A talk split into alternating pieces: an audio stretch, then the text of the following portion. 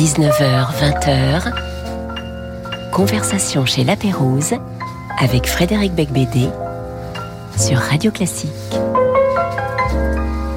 Et je trouve que c'est une très bonne émission, cette émission que j'anime, et notamment ce soir, puisque je reçois Denis Podalides, euh, qui est un grand comédien de la comédie française, où il est sociétaire depuis l'an 2000.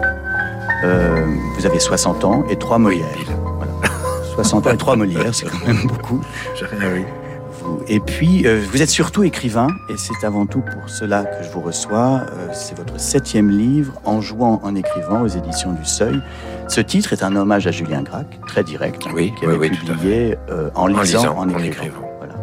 Et donc, mais comme deux ou trois autres de vos livres, vous écrivez sur votre métier d'acteur. Donc vous êtes auteur, mais, mais encore acteur quand même. Oui, dans, oui, dans toujours, oui. Oui, en fait, euh, il m'arrive parfois d'écrire des. C'est toujours d'avoir des textes assez courts qui sont réunis en livre, mais ça pourrait être un seul et même livre, euh, tout ça. Et parfois, il y a des textes plus autobiographiques qui délaissent un peu le, le, le métier d'acteur, mais en fait, il est là, il est toujours là. Oui. Et là, ce livre-ci, donc en jouant euh, non, oui, en jouant, Oui, en écrivant, écrivant. en jouant en écrivant, Ouais. tout à fait. L'animateur a déjà oublié le titre de son invité. C'est pas mal. Euh, et ce livre-là est sur Molière, donc c'est votre compagnonnage, votre route avec Molière depuis Ouais. des décennies que vous racontez. Donc c'est c'est un récit en fait euh, autobiographique quand même. puisque- Ah oui, oui, oui, euh, parfaitement. Et donc vous allez le prouver en nous lisant en cet extrait lisant, qui, euh, qui- où qui vous, va- qui vous va êtes à le- l'école et vous décou- découvrez la puissance de Molière. C'était bien à l'école que Molière s'ouvrait à moi comme une salle, m'offrait une terre, un plancher où me libérait de l'énergie dont je me sentais chargé. Énergie bizarre, verbale et physique, désordonnée, presque impudique, histrionique en un mot, que ma timidité ordinaire empêchait. C'était une forme de folie, une puissance à mes yeux subversive, que le cadre scolaire contenait tout en l'exaltant. Jouer Molière me donnait un sentiment de liberté et d'insolence, au cœur même de l'école, avec la bénédiction des professeurs et sous le rire de mes camarades, rire dont j'avais besoin plus que de toute autre chose. Molière, l'école. Présent dans trois titres de pièces, l'école des femmes, l'école des maris, la critique de l'école des femmes, je ne les avais pas encore lus, mais j'aimais en dire la liste. Le mot école prenait la couleur de Molière, et Molière ne se séparait plus de l'enceinte où je le découvrais à la fois comme texte, comme espace, et comme substance aux effets surpuissants. Il faisait de moi cet autre qui brillait au milieu même de ceux qui l'intimidaient. Je n'ai jamais perdu ce sentiment et ce besoin naïf de Molière. C'est d'ailleurs tout à fait inconscient, et je ne m'en avise véritablement que maintenant. Molière est le nom d'un irrépressible désir de jouer. C'est un terrain, une aire, un jardin où je me précipite, cours, me dépense, frénétique, ne sens aucune limite. Les personnages sont des catalyseurs, de la dynamite, faits pour exploser. Je n'ai aucun souci de la convenance, du dosage.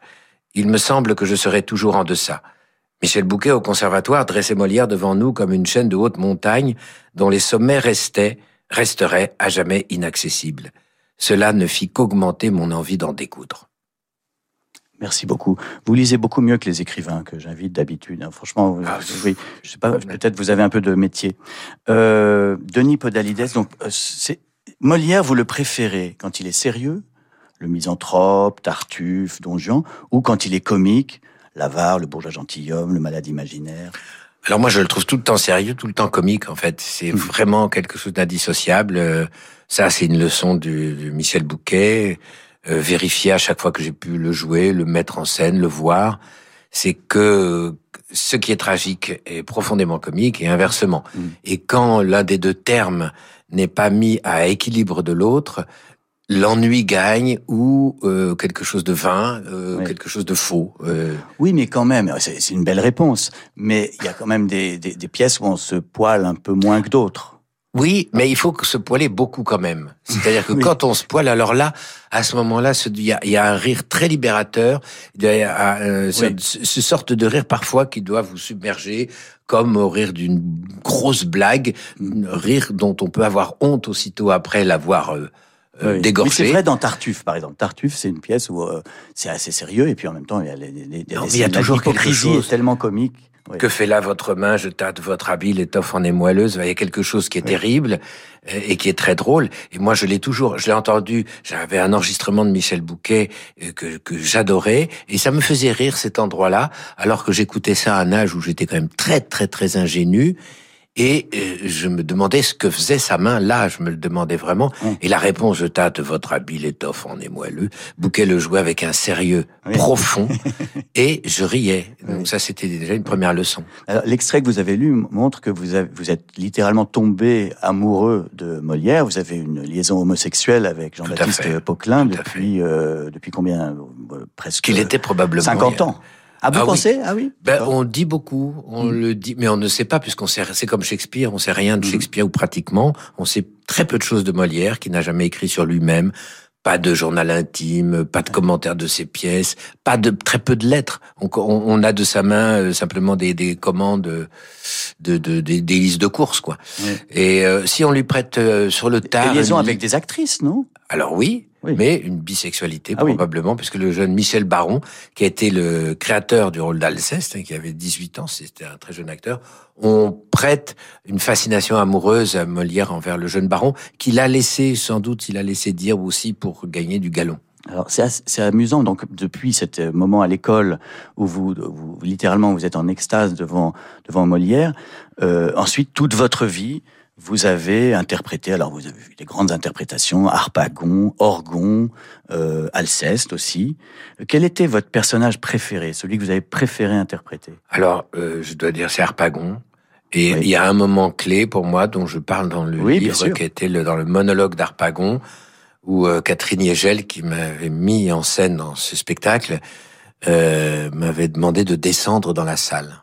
Voilà. Et bah oui, c'est le passage que j'ai souligné. Voyez, ah bah j'ai bien travaillé. Ah bah hein. d'accord, bien, ouais. Alors là. Non, je me dis comme comme j'ai Denis Podalides en invité, j'en profite pour lui faire encore lire un extrait.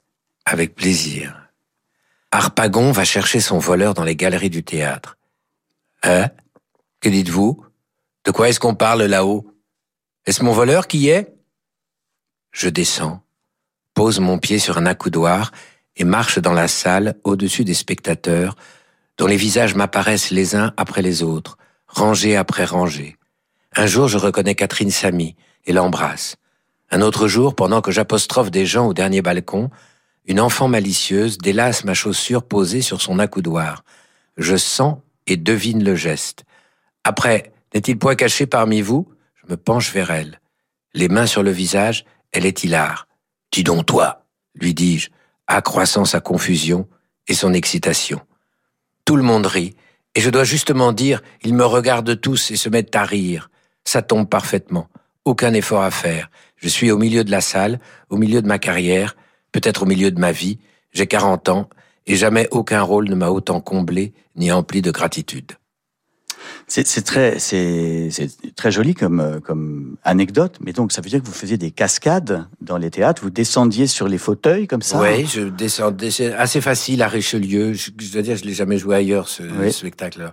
Je descendais, je m'étais appuyé sur un accoudoir et puis euh, j'enjambais le. Mais c'est très dangereux physiquement. Ah, c'est terrible. Je me suis effondré un jour. Ah oui, quand même. J'ai écrasé l'avant-bras là d'un spectateur, d'une dame. Et là, j'ai eu très peur. Ah oui, oui. Parce qu'il était si fin cet avant-bras, comme quoi on reste solide. Et j'ai entendu un bruit, j'ai entendu dire ah. Et ce qui était magnifique parce que la dame ne voulait pas me déranger en même temps. Je, lui ai hmm. crabouillé le, poignet. elle était pleine de gratitude. finalement, je, crois que je ne l'ai pas, pas blessée. C'était sans doute une abonnée euh, de la comédie française. Alors, votre premier choix musical, c'est Jean-Baptiste Lully. C'est la même époque. Hein. Oui, c'est curieux. Oui, oui. J'aime énormément cette musique. Regina Coeli, chantée par Elodie Fonard, Virginie Thomas et Émile Renard avec les arts florissants de William Christie.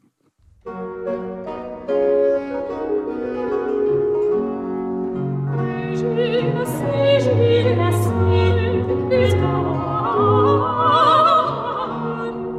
all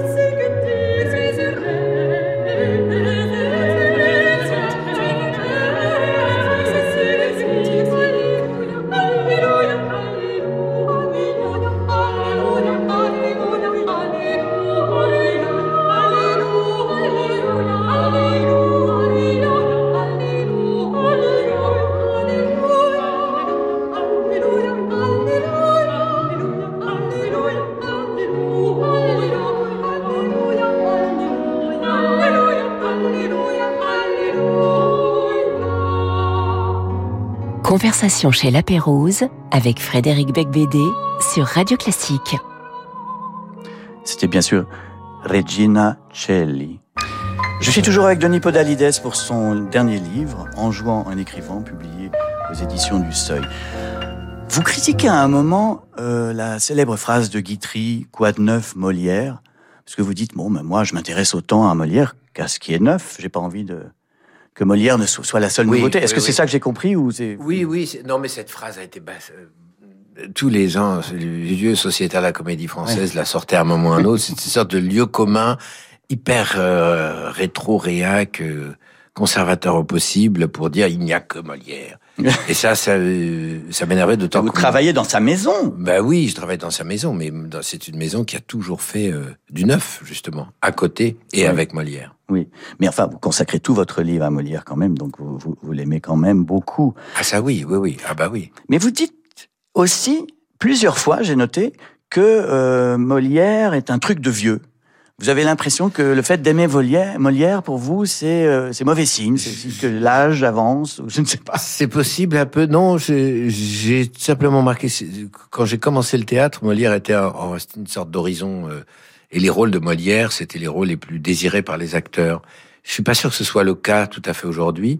Et j'ai remarqué qu'il, bah, Molière était au centre de l'éducation nationale quasiment. On disait la langue de Molière. Euh, on apprenait, moi, j'ai dû apprendre Molière euh, euh, dans les petites classes. Oui, c'est ce que vous racontez. Et euh, je, je, je, sais pas si toujours et ça a été vous tellement. Vous croyez qu'aujourd'hui les jeunes, en gros, Molière les, les emmerde? Non, pas. Euh, je pense que ça peut emmerder quand c'est vu comme une espèce de valeur patrimoniale obligatoire, qui serait la vieille valeur académique. Alors à ce moment-là, là immédiatement, il est classé parmi les et puis, vous savez, il y a des façons d'enseigner. Je pense que euh, si vous montrez le misanthrope euh, des enfants de en cinquième, par exemple, une captation pas terrible, une mise en scène pas géniale, euh, c'est pas du tout sûr que Molière. Moi, les premiers Molières que j'ai vus, euh, au spectacle, c'était très mauvais. Oui, oui, et vous le dites, c'est assez marrant. Mais je, très mauvais. Vous dites même les noms, mais je vais pas les citer. Non, mais, non, faut pas. Mais vous, vous dites, c'est vrai que c'est un problème parce qu'il y avait souvent à la télé, il y avait des mauvaises ah, versions de Molière, oui. Et de la comédie française en plus, d'ailleurs.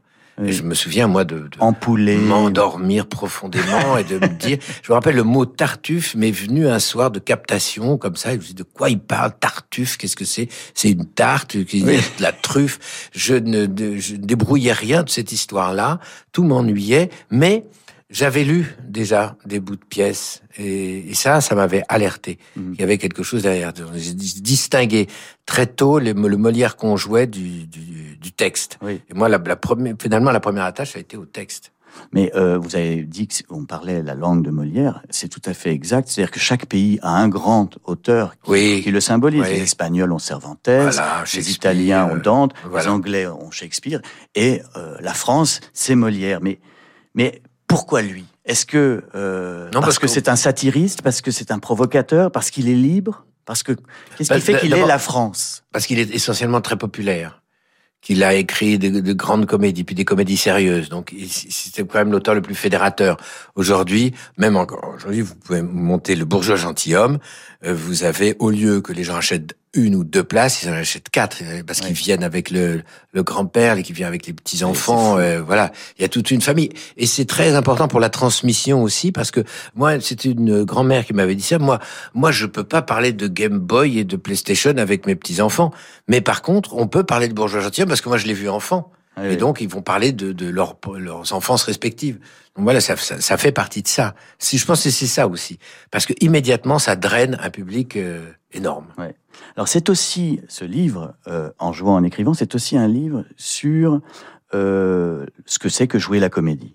Euh, on pourrait dire que c'est une suite du paradoxe sur le comédien de Diderot, 1773, euh, où il essaie de, de, distinguer les acteurs sensibles oui. qui s'investissent et les acteurs froids qui jouent sans s'investir. Et d'ailleurs, je ne sais pas où vous vous situez là-dedans. Est-ce que vous, vous êtes de, de quel côté êtes-vous? Est-ce que vous préférez alors j'ai été fasciné voilà. moi par le paradoxe. Euh, encore une fois, là, c'est vrai, les, les, vieux professeurs euh, sont en vous, ils sont incrustés, euh, Bouquet, qui adorait le, le, le, fameux concept de la tête de fer. C'est l'acteur qui est totalement insensible qui pense sa scène comme un hold-up et qui dit là je ferai rire à tel endroit, là ici je ferai ce geste-là, et euh, détestant euh, l'acteur à trip comme ça, Oui. qui, qui met tout son bide sur la table.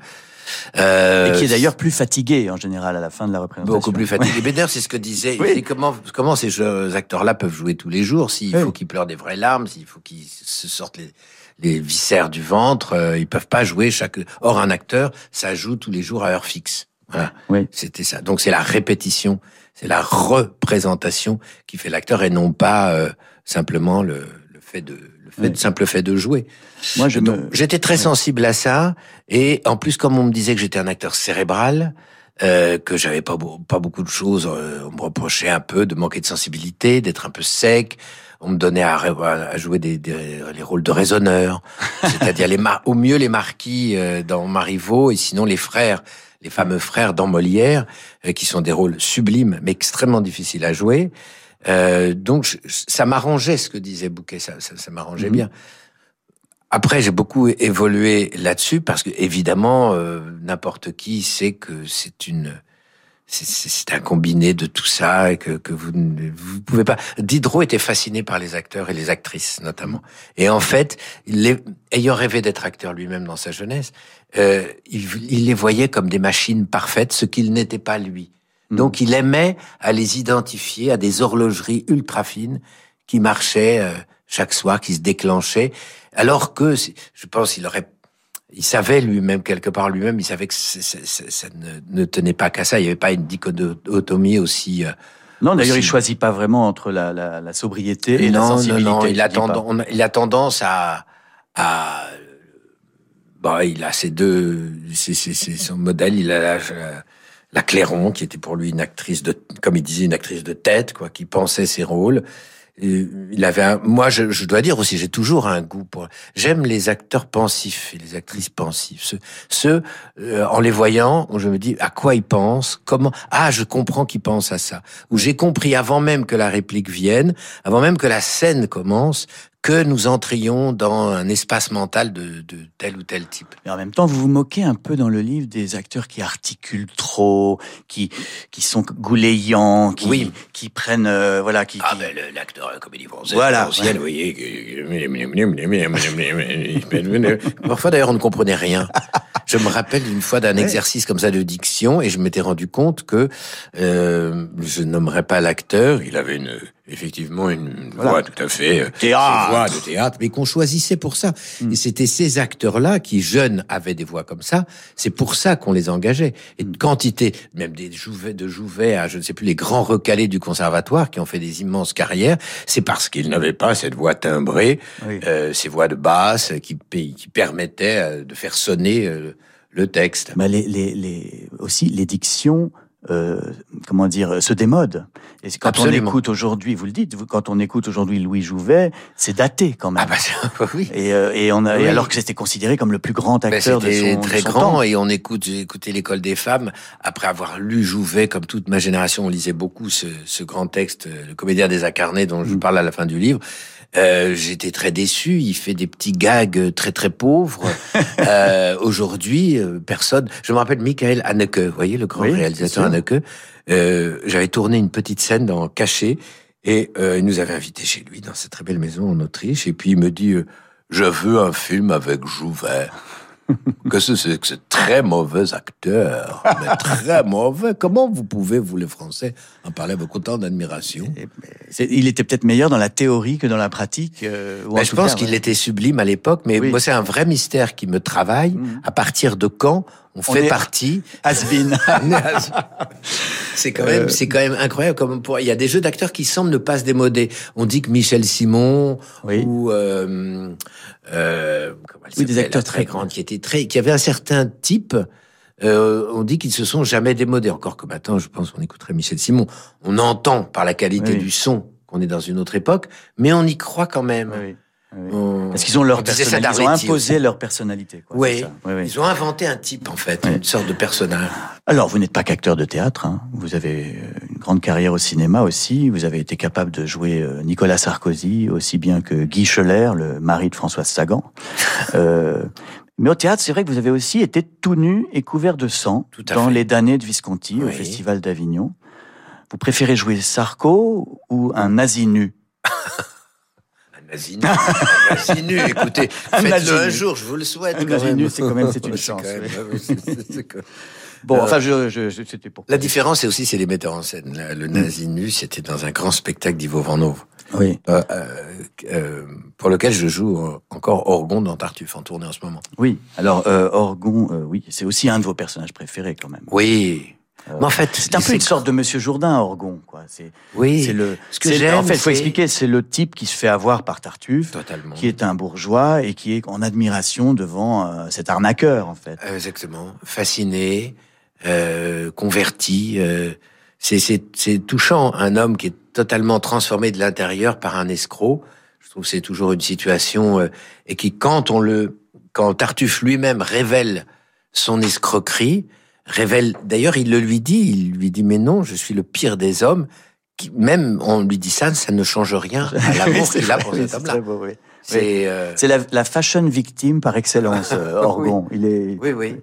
Euh, bon, mais enfin, c'est avant tout l'écrivain que je reçois, Denis Podalides, euh, ce soir, et c'est son deuxième choix musical. C'est encore Jean-Baptiste Lully, car il ne sort pas de ce siècle. Le sommeil, extrait de l'opéra Attis, interprété par le ténor Gilles Ragon avec les arts florissants de William Christie, encore. Encore. Oui, il y a une raison à... Parce que je passe pas ma vie à écouter Lully. J'adore, mais je passe pas ma... là on a l'impression que... je- Ah, vous êtes quand même venu en tenue de- du XVIIIe siècle. C'est vrai, c'est vrai. Bah, la Pérouse, bien, euh, je me suis dit... euh, Votre perruque est très, Elle est belle. très bien hein. poudrée. Oui, oui. oui,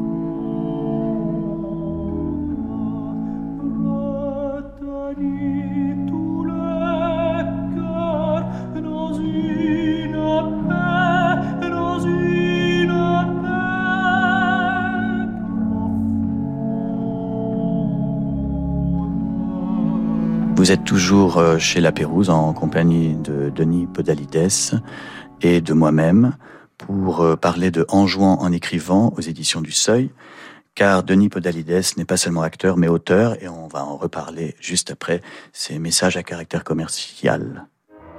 Demain à 20h, Simon Trepieski s'empare du deuxième concerto pour piano de Rachmaninoff aux côtés de l'orchestre philharmonique de Monte-Carlo. Sous la direction de Dimitri Matvienko, l'orchestre interprète ensuite la symphonie numéro 5 de Prokofiev. L'émotion des concerts, c'est sur Radio Classique. Vous êtes chef d'orchestre, chef de chœur ou artiste? Vous rêvez de développer un projet lyrique, de faire découvrir l'univers de l'opéra aux générations de demain. Devenez chef de projet d'une fabrique opéra en fédérant tous les talents de votre territoire pour un opéra coopératif, Mon Petit Opéra ou Mon Petit Concert. Participez à notre appel à porteurs de projets sur lafabriqueopéra.com. La Fabrique Opéra, un projet culturel professionnalisant unique. Les grandes œuvres. Le rendez-vous classique de la scène musicale présente la suite pour orchestre Roméo et Juliette de Prokofiev et le concerto pour piano numéro 1 de Liszt, interprété par Susanna Bartal, reconnue pour la profondeur de son toucher. Avec l'Orchestre national de la Sarre, sous la direction de Sébastien Rouland, jeudi 16 novembre à la scène musicale. Réservation sur la scène musicale.com. Pierre-Henri de Menton, directeur de la rédaction de Challenge. Cette semaine dans Challenge spécial immobilier, les nouveaux prix de la rentrée à Paris et en région, avec les prévisions des experts de Challenge et des conseils précis pour saisir les opportunités. Le spécial immobilier de Challenge, un dossier de plus de 50 pages, en vente dès aujourd'hui. Le Théâtre impérial Opéra de Compiègne lance la sixième édition du Festival d'art lyrique et de chant choral des Hauts-de-France, en voix. 58 représentations dans 37 communes, avec Tosca de Puccini, nouvelle production du Théâtre impérial, La flûte enchantée, Le Messie et de grands ensembles comme La Tempête, Les Arts florissants ou Les Siècles. Le festival Envoie, un événement du Théâtre impérial Opéra de Compiègne, du 10 novembre au 22 décembre en région Hauts-de-France. Réservation sur théâtredecompiègne.com. Destination Paris, le nouvel album de Gauthier Capuçon. De Bizet à Offenbach, Ravel ou Michel Legrand, un carnet de voyage dans la musique française débordant de magie. Gauthier Capuçon, Destination Paris. Une nouveauté Erato, disponible dans toutes les FNAC. Radio classique. En France, 3 millions de personnes sont atteintes d'une maladie génétique. Vous pouvez les aider. En faisant un leg, donnez du sens au combat des chercheurs de l'Institut Imagine, comme le docteur Saunier. Faire un leg, c'est accélérer la recherche, identifier la cause de la maladie chez les enfants, leur apporter un diagnostic, une meilleure prise en charge et trouver des traitements adaptés. Transmettez l'espoir, transmettez la vie. Faites un leg à l'Institut des maladies génétiques sur institutimagine.org. Jusqu'à 20h, conversation chez La Pérouse avec Frédéric Becbédé sur Radio Classique. Oui, nous sommes toujours avec Denis Podalides pour parler d'Anjouan en écrivant son livre sur Molière qui paraît aux éditions du Seuil. Euh, les acteurs qui écrivent, il y en a, euh, il y en a peu qui sont véritablement devenus des auteurs acceptés par le milieu littéraire. Je me souviens de deux livres euh, de Jacques Gamblin, publiés au Dilettante il y a 20 ans, Oui. qui, étaient réussis. Euh, Richard Boringer, C'est beau une ville la nuit, c'était un énorme succès euh, où il faisait une sorte de prose à la Jack Kerouac francisée. Ah oui, oui, oui, oui, oui. Et puis euh, Sophie Marceau, je suis moins convaincu. Donc, euh, donc finalement, euh, voilà, vous êtes un, un- un des seuls. Il y a, et notamment, vous avez reçu le prix Féminin Essai pour votre Oui. euh, livre qui s'appelle Voix off Oui. en 2008. Où vous, c'était un, un essai sur les voix humaines qui vous, Ouais. vous marquent, qui vous ont marqué dans votre vie. Je me souviens qu'il y avait des développements sur celle de Charles Denner. C'est vrai. Qui, Ouais, oui. Vous étiez très. Je voulais faire des portraits de voix. Oui. Euh, C'était l'idée qui m'avait stimulé pour ce, cette commande. C'était une commande Oui. de la collection Traits et Portraits, qui normalement ce sont des textes autobiographiques accompagnés de d'images, de photos, ce qu'on veut. Mhm. Et euh, je- je- j'ai proposé ça à Colette Fellous et elle m'a dit ça c'est une bonne idée. Et donc je, c'est- c'est- je des gens que j'essaie de portraiturer par là. Je, je passais par le canal de la voix pour dresser un portrait de la personne en fait. Ah oui. Oui, c'était un très beau livre qui avait euh, bah, ouais, été couronné par un prix. Ça, je Ouais. crois pas qu'il y ait beaucoup d'acteurs qui aient à la fois. Si, enfin, alors il y a eu un prix Goncourt, Pascal Rose. ah oui, je elle me est souviens- actrice. Oui, Ah bon, je euh, pas. actrice au départ. Oui. Il y a, je connais Nelly Allard, Oui. elle était comédienne, euh, qui ont été qui étaient des acteurs, mais c'était pas des comment Oui. dire des Yasmina acteurs Reza aussi, forcément. grand écrivain. Yasmina Reza, qui est, ouais, qui était absolument. actrice au départ. oui, Actrice vrai, au départ. Alors je vais vous, je vais vous Voilà. torturer quand même un petit peu parce qu'il y a une énorme coquille au début de votre livre. Ah, je ne sais pas si vous êtes rendu compte Oh de la ça. vache, j'ai fait les épreuves Ah. et tout, je sais pas le, combien livre, de fois. le livre commence par cette phrase. Le 400e anniversaire de la mort de Molière a donné lieu à quantité de publications. De la naissance? Eh ben oui. Eh oui, c'est faux. C'est voilà, euh, Molière est né en 1800, en, 10 en 1622. 1622. Et donc en 2022, c'était le 400e anniversaire de sa naissance. Mais nous ne l'avons jamais vu. C'est très amusant parce que c'est pas du tout un reproche. C'est tellement énorme que vous ne l'avez pas vu. C'est aussi sur la quatrième, le 400e anniversaire de la mort de Molière. Mais non, Molière est mort en Je suis 1600 1673. en 1673. 50 ans. Et donc, Mince alors, donc, je suis très je- très désolé de vous dire ça. Ça n'a aucune importance. Ça, Bah, ça- arrive à tous les écrivains. Justement, ça prouve que vous êtes un vrai écrivain parce que les. les Je me suis les- même pas posé la question, mais j'ai relu tout que vous l'avez relu mille fois, je sais, je suis sûr, je suis sûr. Mais c'est assez drôle. Bon voilà, c'est le 400e anniversaire Oui, oui, de la naissance de Molière qui a Ah, donné merci, lieu vous à êtes beaucoup la de- première personne à me le dire. Je suis aussi le seul qui lise les livres. Eh oui. ça, je, je- je veux bien le croire d'ailleurs. Euh, donc, vous, vous êtes aussi sur scène, alors dans beaucoup de choses, mais notamment les 12 novembre, reste 28 bloqué avril. là-dessus, pardon. Il est furieux. Non, mais Il je est dire la correctrice. Ah ben, Non, je veux pas l'accabler non, Non, plus, mais c'est c'est c'est c'est c'est très c'est oui oui. Mais il Bon, bon, bah, merci, pardon, non, non, pardon, non, non, mais je, je vais rester Alors, là oui. jusqu'au bout, moi, je vais rester bloqué, là. Donc vous êtes au théâtre des Champs-Élysées euh, le 12 novembre et le 28 avril pour des lectures et c'est mon cas aussi. Moi, je fais des lectures au théâtre Édouard VII. Alors Oui. j'ai besoin de parce que moi je suis un peu plus débutant que vous de conseils pour euh, quand on quand on lit euh, sur scène. Vous, vous avez vraiment le livre ou vous connaissez un peu le texte par Ah cœur? non, j'ai le livre. Oui, Parfois, je le- découvre même. Ah bah là euh, non parce que c'est voix off, c'est de vous. Oui, euh, oui, non, ça c'est. a- Ah, ouais, ouais. ouais. non, mais ça, ça- ça m'est arrivé quand même. Et vous Quasi avez une pianiste, euh, Shani Di Luca, qui, Voilà. euh, qui joue avec vous. euh, Et voilà. admirable et c'est un petit. On l'a fait qu'une seule fois pour l'instant. Oui, hein. oui. Et c'est une nouvelle mode, hein, les lectures, des, des- que ce soit Ah, d'acteurs ou d'écrivains. Euh, et Bah, il y a beaucoup de d'où vient, d'où ça vient? C'est Fabrice Lucchini qui a lancé la mode ou? Alors peut-être que c'est non, ça c'est pas impossible parce que lui, il a commencé ça très tôt. Bien sûr, Et avec je dois Céline. dire avec Céline. Oui. Et, et moi, je me rappelle d'avoir assisté à une lecture. De, c'était pas Céline, c'était euh, Flaubert. Oui, un- oui, un cœur simple. Un cœur simple. Et c'était sublime. Et c'est, j'ai eu le sentiment d'assister à une immense représentation de théâtre, de cinéma. J'avais tout vu. Il n'y avait pas un mot qui ne m'avait, qui n'avait pas dressé un, Alors, un tableau donc, devant moi. le conseil, le conseil que je voudrais vous demander, est-ce qu'il faut lire très lentement ou, ou, ou vite? Parce que si on lit vite, évidemment, on est débarrassé, on peut rentrer chez soi. Oui. Mais, la- euh, alors la tendance, c'est quand la, la- le trac fait lire vite, Oui. enchaîner rapidement. Alors il faut un peu se méfier de ça. oui. Après, le, l'excessive lenteur est préjudiciable. On peut s'endormir, oui. On peut, on peut s'endormir. En fait, il faut aussi, il faut pas trop répéter. Moi, Oui. j'ai remarqué ne pas trop répéter. Se fier à l'instant, au moment, prendre en compte l'acoustique, la salle où on est, les gens qui sont là. On peut les regarder. Généralement, quand on fait une lecture, la salle est éclairée ou, enfin, on voit très bien. Oui. Euh, ne pas du tout ignorer ça. Et parce que les lectures, souvent, c'est une seule fois. Et si vous avez répété, euh, Vous allez devenir, un- rater. un- de- devenir les acteurs, comme vous disiez tout à l'heure, qui articulent trop. Voilà, et vous, Oui. vous, vous, vous, vous ratez le fait que ce n'est lieu qu'une fois. Parce que vous, vous êtes dans votre répétition, vous êtes dans j'ai décidé de faire ça, donc je le fais. Et en fait, c'est le moment, c'est l'instant qui, qui vous, Peut-être aussi, au présent. je me disais, peut-être que si on lit en comprenant ce qu'on lit, c'est mieux que si on ne comprend mieux. pas ce qu'on lit. Alors ça, c'est beaucoup. Oui. Non, si vous vous comprenez ce que vous lisez, ça c'est un bon signe. Oui. Parce que à la voix haute, quelquefois, on, emporté un peu par l'élan, par le trac, on, euh, vous, vous lisez une phrase et vous vous rendez compte que vous n'êtes absolument incapable de vous la résumer à vous-même.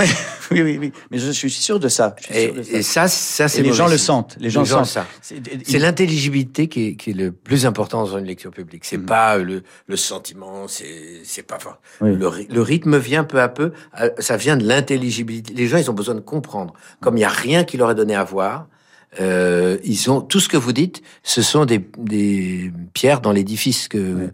De, de compréhension que vous êtes en train de bâtir. Donc c'est très important, donc faut commencer plutôt calme. Calme. C'est le calme qui est le plus important. Et la, et la, Lucchini commente pas mal ce qu'il lit. C'est-à-dire qu'il dit une phrase, puis il va la répéter une deuxième Ça, fois.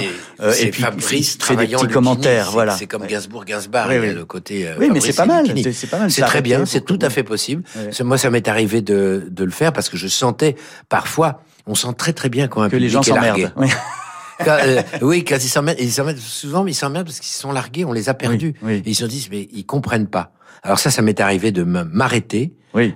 de commenter un peu, de reprendre, et là, je sens une détente formidable. de dans les rattraper, quoi, c'est Et ça. quelquefois, Ouais. quand il y a un accident de ce type, Ça lance la lecture. Ça y est. Oui. Parce que les gens, ils ont besoin de savoir que vous êtes là, Iket Nunc. Oui, oui, oui. Si vous n'êtes pas là, Iket Nunc, il y a quelque chose qui se passe pas. C'est très bien. Je, je- je suis très heureux d'avoir un cours particulier Voilà, cours euh, particulier. de Denis Podalides. J'ai beaucoup de chance. Dans mon émission, il y a un jeu qui s'intitule Devine tes citations. Oula. Je vais vous lire des citations qui sont dans vos livres Ah, et vous devez me dire de- dans lequel de vos livres euh, vous avez ah, dans dit ceci. Ah. je, je mets, je mets euh, le Ah ouais, non, livre pour bien, empêcher de, de tricher. Comment, dans cette dispersion obligée, cette dépossession de tous les instants, demander à un comédien de pouvoir rassembler des idées, les mûrir, les ordonner Comment même le croire capable d'avoir des idées Lui qui ne vit que de sensations, qui n'est qu'une sorte de corridor pour les idées et les sentiments d'autrui. Attention, il y a un piège. C'est dans Jour en écrivant, c'est dans celui-là. C'est dans celui-là, Oui. Euh, mais c'est pas de vous. non, c'est pas de moi, euh, c'est de Jouvet. C'est de Jouvet. C'est Louis Jouvet dans Le comédien désincarné. À la fin de votre livre, vous concluez par cette citation où euh, donc Jouvet dit euh, les, les, les, les acteurs sont des corridors. J'aime beaucoup cette expression. traite les acteurs de corridors. Est-ce que vous vous considérez comme un corridor Ah, totalement. Je me suis tout à fait retrouvé dans cette euh, être un corridor, une sorte de couloir noir qui, qui par où le sens passe, une espèce de, de canot comme ça, C'est ce que. Mais avec en une même lumière temps, devant, une lumière derrière. mais en même temps, je vous arrête tout de suite. Les corridors n'écrivent pas de livres, et vous écrivez des livres. Vous ne pouvez pas être un corridor. C'est ça le problème. Bah oui, mais bah, bah si.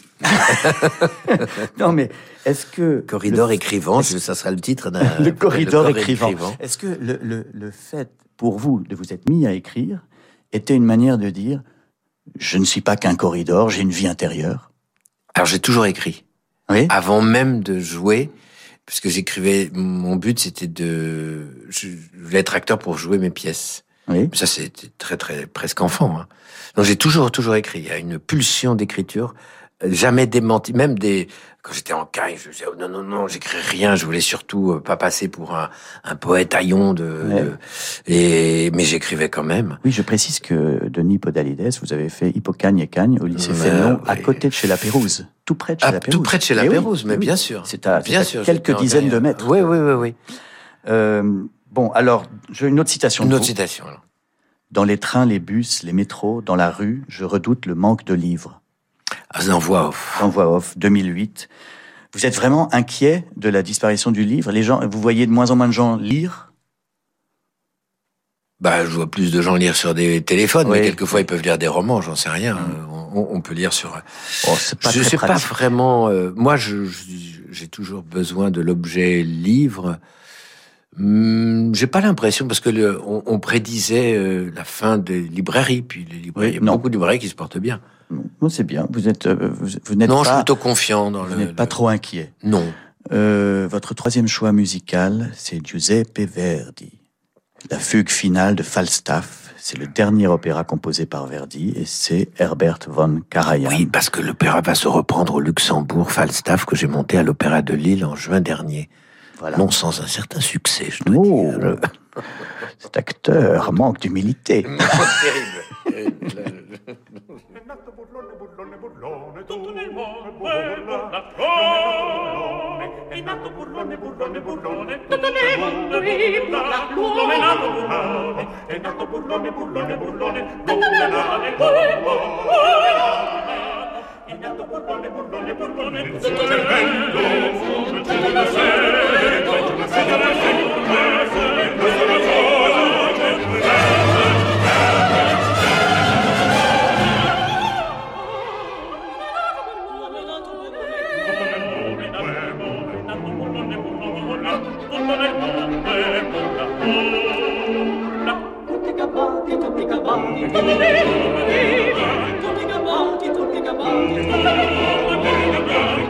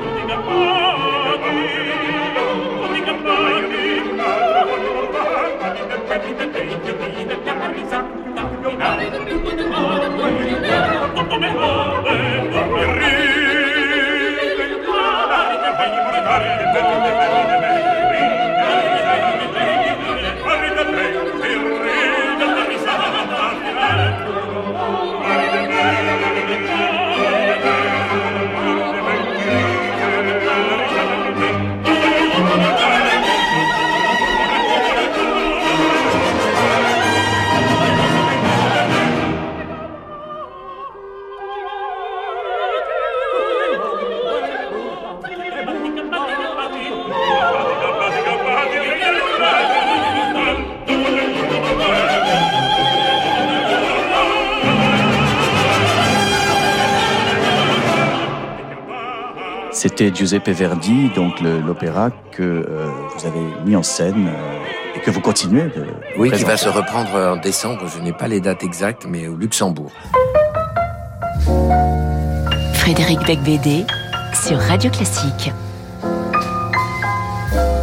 Pour les auditeurs qui prennent l'émission en cours, et ils sont nombreux malheureusement, euh, c'est toujours Denis Podalides qui s'entretient avec moi chez La Pérouse pour euh, son livre En jouant, en écrivant, qui est publié au Seuil et qui parle de Molière à l'occasion du quatrième siècle de sa naissance.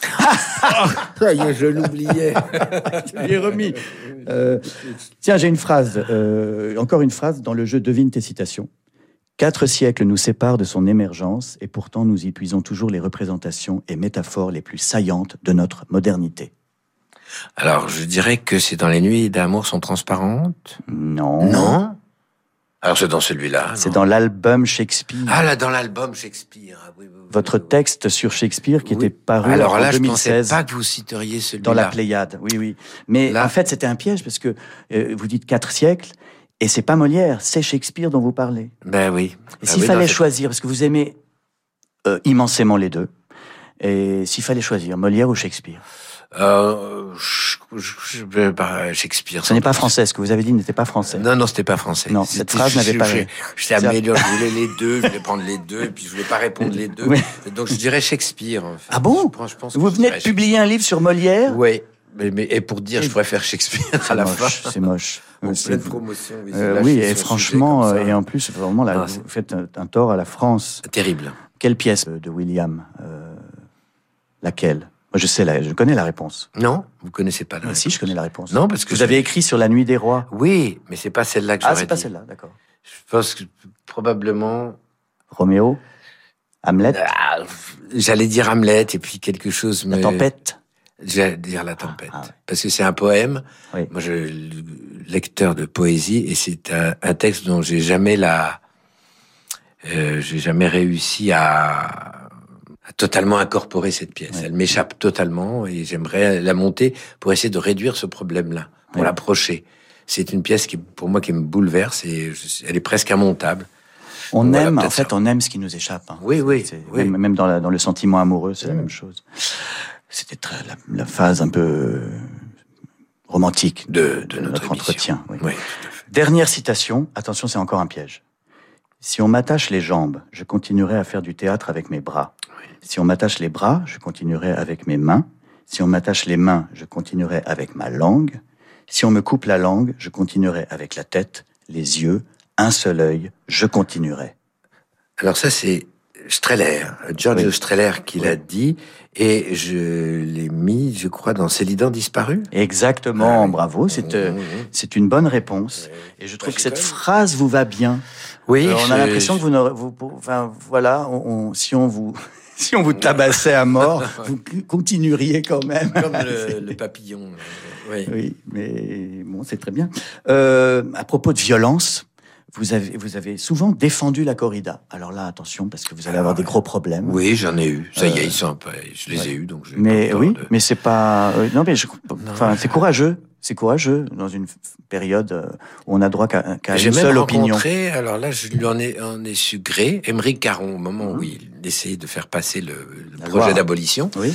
euh, a demandé à me rencontrer. Et donc, je suis allé à l'Assemblée nationale et j'ai euh, expliqué mon, mon point de vue. C'est un point de vue j'ai- culturel, euh, Oui, de, bah, de tradition. Moi, pour moi, c'est- c'est un art. hein. Oui. C'est un art, mais malheureusement, au, détriment de la vie d'un taureau de combat, qui. euh, mais je- j'adorais cette phrase de, de Francis Marmande qui disait je défends la corrida parce qu'elle est indéfendable. Oui. Et elle aujourd'hui, ce n'est absolument pas défendable. Ça, c'est certain. Euh, Ça me fait très plaisir que vous parliez de Francis Marmande, car je le, Ah oui je le vois souvent à Bayonne. Oui. ah, mais oui, mais bien sûr, très- oui, bien vit sûr. au Pays Basque. Ah ben j'adore Euh, la- les, les arènes. Quand on connaît les arènes de Bayonne, on peut pas penser que la corrida est, est une entreprise de barbarie. C'est pas possible. Moi, j'ai découvert la corrida aux arènes de Séville, Oui. à la Maestranza. Euh, un lieu aussi sublime ne, ne, ne, peut pas être le temple de la, de la violence gratuite, stupide, oui, la violence oui, gratuite. Oui. En même temps, moi, je, je, trouve que les corridas sont un spectacle un peu répétitif pour moi. Ça, c'est vrai. Et euh, je préfère la, la, phase suivante où on va dans les bars et on boit du vin. en chantant des chansons. c'est cette partie-là qui me plaît le plus. Oui, ça c'est dans les férias, oui, ça c'est vrai. Ouais, ouais, ouais. Bien, je alors, je, sans aucune transition, euh, vous racontez dans, euh, en jouant, en écrivant. À chaque fois, j'ai du mal avec le titre parce que j'ai peur de dire celui de Julien Gracq. Julien Gracq, c'est bien, mais si ça peut donner l'idée de oui. relire ce livre, très beau. Très beau livre, très très, très beau. bel essai. Oui. Euh, donc, dans ce livre, vous parlez alors de votre 11 septembre 2001. Il y a une scène oui. assez assez euh, dingue euh, où vous êtes en train d'interpréter Monsieur de Poursognac. C'est ça, oui. Euh, alors racontez un peu qu'est-ce qui s'est passé. Bah, on sait ce qui s'est passé ce jour-là. Mais, vous savez, le 11 septembre. Qu'est-ce qui s'est passé? Non, c'est drôle parce que j'avais pas du tout prévu d'écrire ce texte. Et puis un jour, j'avais des petites notes sur il faudrait, euh, comme j'avais vécu cette scène, ça dépend du théâtre du Vieux Colombier où il y a la salle où on joue. Et puis tout est de plein pied, on traverse les loges et puis on va dans un petit cabanon qui est dans un jardin à l'intérieur de la cour. Dans ce cabanon, il y a une télé. Nous répétions euh, Monsieur de Poursognac, c'était le début septembre. Et puis euh, je passais ma scène et je sentais qu'en coulisses il y avait, euh, il se passait quelque chose du côté du cabanon. Je comprenais pas. Et puis j'entends une petite voix pendant que je disais une phrase de ma belle voix société à la Comédie Française et j'entends il y a un avion qui s'est écrasé sur New York. La phrase m'est entrée, je me dis ah c'est curieux, c'est un avion qui s'écrase sur New York. Dis donc. Et puis quelques, je continue. et j'entends une deuxième phrase. Il y a un deuxième avion qui s'est écrasé sur New York. Oui, là, ça peut pas être et un là, accident. Voilà. Et je, je, comment l'idée de terrorisme, d'attaque est montée pendant que je disais le texte de Molière et que soudain, ça avait fait de vase communicant. Le, le, sens, on était dans la salle de répétition à dix jours de la première, donc le sens affluait dans notre dans notre salle de, de spectacle. Et puis soudain, le sens a s'est perdu dans la salle de spectacle et semblait monter de la coulisse, d'où je voyais émerger, revenir des gens avec des visages hébétés, et puis petit à petit, la salle se vidait. Les assistants... Le, Malgré votre voix. Malgré moi, et moi je termine ma scène, et je vais dans le cabanon, et là, je me, rappelle, me rends compte qu'il y a déjà une quinzaine de personnes, des acteurs, des techniciens, les gens du théâtre, groupés autour d'un petit poste de télé, et là, je vois l'image que nous avons tous ouais, du petit avion euh, horizontalement qui va lentement, silencieusement et qui s'approche et on se dit il va pas rentrer dans la tour. Mais si, mais si il va. Et en silence, il percute la, le World Trade Center et on se dit mais là ça fait beaucoup de morts quand même, non? Ouais. La, la, la, la, première et image après les, tours, les, tours qui s'effondrent. Et après le deuxième, voilà. Alors et ce spectacle répétitif, petit à petit, il y avait plus personne et on entendait la voix du metteur en scène. Il disait bah alors les gars là, il y a quelqu'un là, scène 2 là, on enchaîne. Oh, ça va, oh, New York, c'est bon quoi. On a il, du il, avait, boulot. il savait rien, il savait rien et il est venu s'ajouter au troupeau euh, plein de stupeur euh, devant le. C'est comme ça qu'on. Oui, ça voilà, je raconte donc comment on passe d'une scène de Molière à, à l'entrée dans le 21e siècle. Oui, exactement. Euh, Est-ce que le fait d'être passé de l'autre côté, je veux dire acteur devenu auteur, ne risque pas de compliquer votre travail maintenant? C'est-à-dire quand vous devez interpréter un texte, vous n'avez pas envie de l'améliorer un peu parfois Je le fais. Ah bon? Parfois. non, c'est vrai, ça m'arrive. Mais c'est une honte. non, je le fais rarement au théâtre. Que quand, sauf que j'ai fait que quand le texte est nul. Ben, euh, j'ai fait des spectacles où il y avait de l'improvisation. Oui. Alors là, ah, là je, ça va. je m'en donne un cœur joie. Au contraire, j'adore ça. Euh, sinon, dans le non, dans, j'ai pas retouché Tartuffe, non. Non. Et et puis parfois au cinéma, oui. Au Oui. cinéma, je, mais avec discussion, avec le plein accord. euh, Bien sûr. La réalisatrice, du réalisateur, je change des mots, je, ça, ça m'arrive, euh, ouais. Et par contre, vous, vous n'avez, à ma connaissance, pas réalisé de film. Non, Vous avez laissé Bruno, votre frère, mon frère, faire sa carrière. oui, et je j'en sentais pas. J'aimerais faire un one shot. One Une shot. fois, oui. Une Ah fois. oui, J'aimerais faire ça. Comme La Nuit du chasseur de Charles Laughton. Voilà, Ouais. j'allais le dire. Ouais. Film, film d'acteur. Bah, Ouais. film d'acteur, un mon- monofilm. Chef-d'œuvre. Voilà, Ouais. chef-d'œuvre. Bon, j'aimerais bien. Alors voilà, Bien. je vous le souhaite. Ou un bide, un mono. un monobide. Mais c'est vrai que les, les- les- peut-être les films où je vous trouve le plus naturel et drôle sont les films de votre frère. Euh, Ah, si, ils sont vraiment. C'est possible que.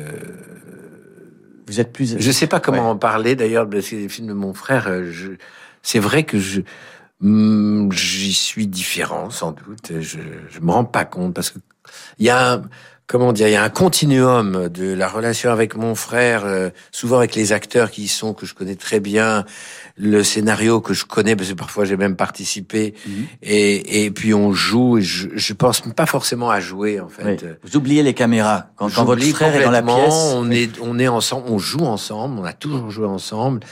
Il y a, euh, oui, voilà. Et Pas dire euh, mieux. on dit, on dit que vous êtes un bon imitateur, euh, mais vous détestez qu'on vous demande d'imiter. Voilà. Euh, donc je, commence moi. Je vais vous faire mon imitation de Chewbacca dans la Ah guerre oui. des étoiles. Alors attention. Ah ouais, c'est, c'est, Mais en échange, vous devez imiter quelqu'un après. ah oui. Alors Chewbacca, c'est. Voilà. Maintenant à vous, euh, à vous d'imiter Oui, quelqu'un. Il y en a un que je- vous allez peut-être le reconnaître, celui que j'essaye laborieusement d'imiter. Mais personne ne peut vraiment l'imiter puisqu'il est inimitable. C'est un grand acteur.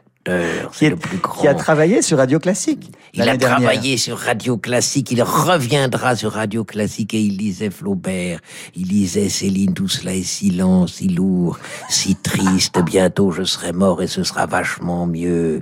Ils sont venus dans ma chambre, ils disaient, Ah oui, bravo. Ah, bravo. l'ai fait un petit peu. Euh, si j'en refais une, vous en refaites une autre? Euh, j'essaierai, alors, mais. alors, euh, attention, je vais vous faire George Michael. Mais attention, c'est très court. hein. mais c'est très impressionnant. Ah oui, merci. Ah oui, oui, oui, C'est très Chewbacca- court. Chewbacca, George Michael, c'est. Ouais. Baby Non? I want your sex de George Michael. Oui, oui, oui. Vous voulez que je refasse mais ce serait pour un, un- un spectacle, je Ah oui, que ça. Des imitations très courtes. Euh, oui, Chewbacca, première partie, George Michael, deuxième Voilà. partie. Et on s'en va après. Voilà, puis un grand entracte, tout le monde mange, boit, ce serait une, belle idée, ça. Je, je- c'était- je payais pour avoir une autre imitation. Ah oui, oui, oui. oui, Alors oui. maintenant, c'est à vous. Euh, alors, je... Tu sais, avec ton livre, là, tu commences à... Parce que si les gens pensent que tu fais que, que d'écrire des livres, on peut aller te voir euh, au cinéma euh, ou au théâtre, là. Parce que en, en employant, en dansant, en écrivant, là, je sais pas, euh, tu, tu, tu... Je sais pas si c'est une bonne idée. Bon, alors là, c'est qui? Euh, je vois pas. Je vois pas. Eh bien voilà. Alors ça, c'est une imitation. C'est ma meilleure imitation. Oui. C'est-à-dire que là, tous ceux qui connaissent cette personne sont sciés. Ils se disent, mais c'est génial. Oui, mais c'est génial. C'est mon père. Ah oui, ah voilà. Mais oui, C'est mon père. oui.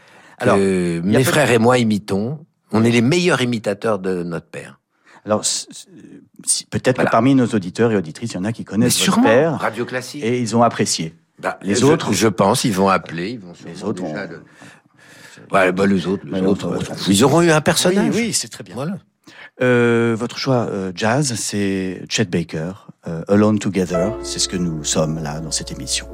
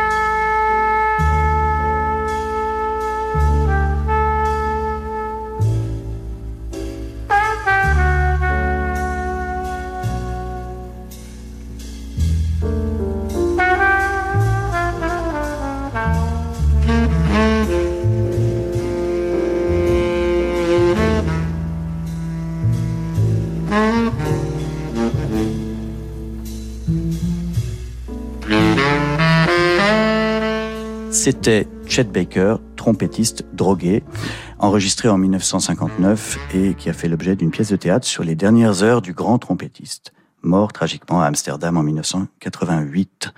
Voilà, euh, je suis toujours avec Denis Podalides, mais en fait c'est fini on doit se quitter et c'est très dommage parce que c'était vraiment on était très parti sur les imitations et Oui. peut-être qu'on aurait pu C'est continuer. dommage, oui. C'est dommage, c'est très très agréable de discuter avec vous. Euh, merci donc et merci à toute l'équipe. Je rappelle tout de même que euh, vous publiez en jouant, en écrivant. Est-ce que je pourrais prendre des cours de diction avec vous régulièrement pour arriver à dire le titre de ce Si livre vous voulez. Merci. En jouant, en écrivant sur Molière par Denis Podalides dans la collection Librairie du 21e siècle au seuil. Pourquoi? Eh bien parce que Molière est un auteur du 21e siècle. Voilà, merci à toute l'équipe. Le producteur Philippe Gau, Amandine Legris à la réalisation et Jérémy Bigori pour la programmation. Je, je sens que vous me regardez en disant est-ce qu'il va arriver à articuler correctement la suite qui est très très long. c'est très long. C'est C'est très long. C'est long. Dans un instant sur Radio Classique, vous avez rendez-vous avec le concert du samedi soir. Au programme Bach, Mozart, Schumann et Liszt, de, de grands compositeurs, interprétés par le pianiste Roberto Proceda au Grand Théâtre de Tours.